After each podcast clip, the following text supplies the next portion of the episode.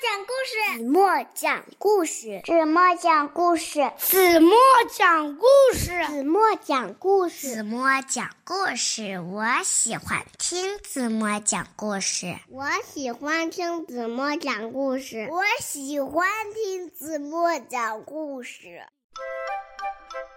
亲爱的小耳朵们，欢迎收听子墨讲故事，也欢迎关注子墨讲故事的微信公众号。我是子墨姐姐。在昨天的故事中呢，子墨留给大家的问题是：你们知道防毒面具是来源于谁的灵感吗？在后台呢，子墨收到了很多小朋友的留言，有张正新路，有程程，还有马赫。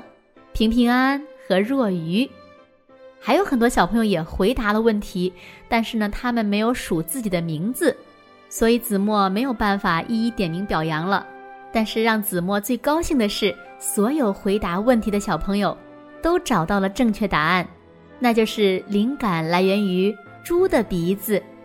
那在以后的节目中呢，也欢迎小朋友们踊跃的留言，不要忘了留下你的名字哦。好了，来听今天的故事吧。那今天的绘本故事呢，是一名叫做乔治的小朋友推荐给子墨的。故事的名字呢，叫《春天什么时候来》。哦，这也是子墨想问的问题呢。小耳朵准备好了吗？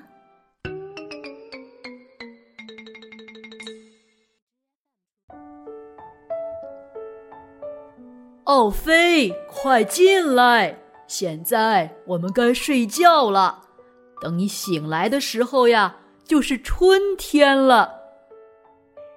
熊妈妈说：“春天什么时候来呀？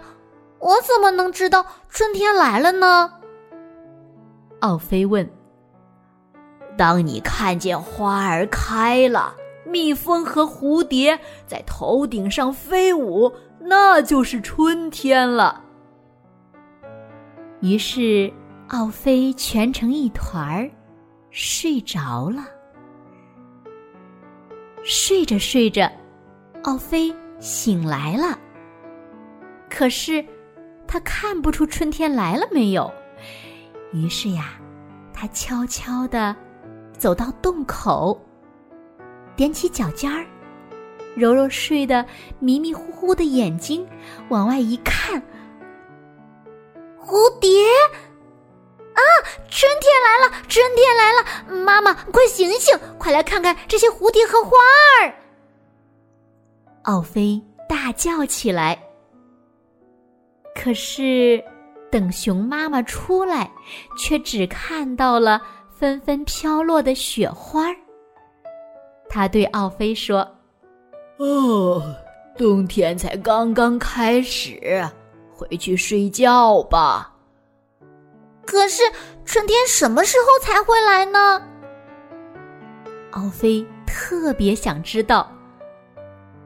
等到燕子来了，小鸟唱歌了，那就是春天来了。哦，熊妈妈困得连话都说不清了。唉，那好吧。奥菲又蜷成一团儿，继续睡觉。等奥菲一觉醒来，他心想：现在春天一定来了。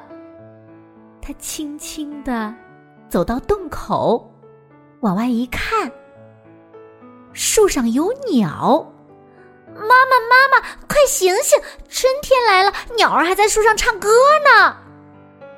奥菲尖叫起来，可是等熊妈妈出来了，却只看到树上挂着冰凌，听到寒风吹过树枝发出的哨声。你是在做梦呢，奥菲，赶快回去睡觉吧。可是妈妈，到底什么时候春天才会来呢？奥菲问。这个时候呢，熊妈妈已经快睡着了，嘴里含糊不清地说：“等到阳光明亮，天气暖和了，那就是春天来了。奥菲只好又钻到床上去睡觉了。等他一觉醒来，心想：现在春天一定来了。奥菲摇摇晃晃的走到洞口，往外一看，明亮的太阳。妈妈，你睡过头了，快醒醒！春天来了，看太阳出来了，天气好暖和，好舒服呀！奥菲大声的叫道。可是熊妈妈看到的是猎人点燃的篝火，他立刻把奥菲推到一边，对他说：“你赶快回去睡觉，等春天来了，我会叫你的。”奥菲睡着了，睡得很香，还梦见了蝴蝶、鸟儿和阳光。突然，什么冰凉的东西碰到他的鼻子上，把他惊醒了。原来是一小股泉水从洞里流过。奥菲摇晃着妈妈。想让她醒来，熊妈妈不耐烦的嘟囔着：“奥菲，我最后跟你说一遍，现在不是春天。”可是奥菲不停的拍着妈妈，终于把熊妈妈叫起来了。他们噔噔的走到洞口，往外一看，真的是春天。温暖明亮的阳光照得熊妈妈睁不开眼，她揉揉眼睛，又眨了一眨，笑着说：“春天终于来了。”嗯，可我的奥菲跑到哪儿去了呢？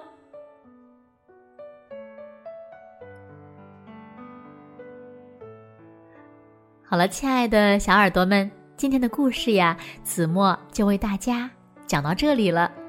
那今天留给大家的问题是：奥菲第三次醒来看到了什么？以为是春天来了。如果小朋友们知道正确答案，就在评论区给子墨留言吧。别忘了留下你们的名字哦。好了，那今天就到这里吧。明天晚上八点半，子墨依然会在这里用一个好听的故事等你回来哦。轻轻的闭上眼睛，一起进入甜蜜的梦乡啦。晚安喽。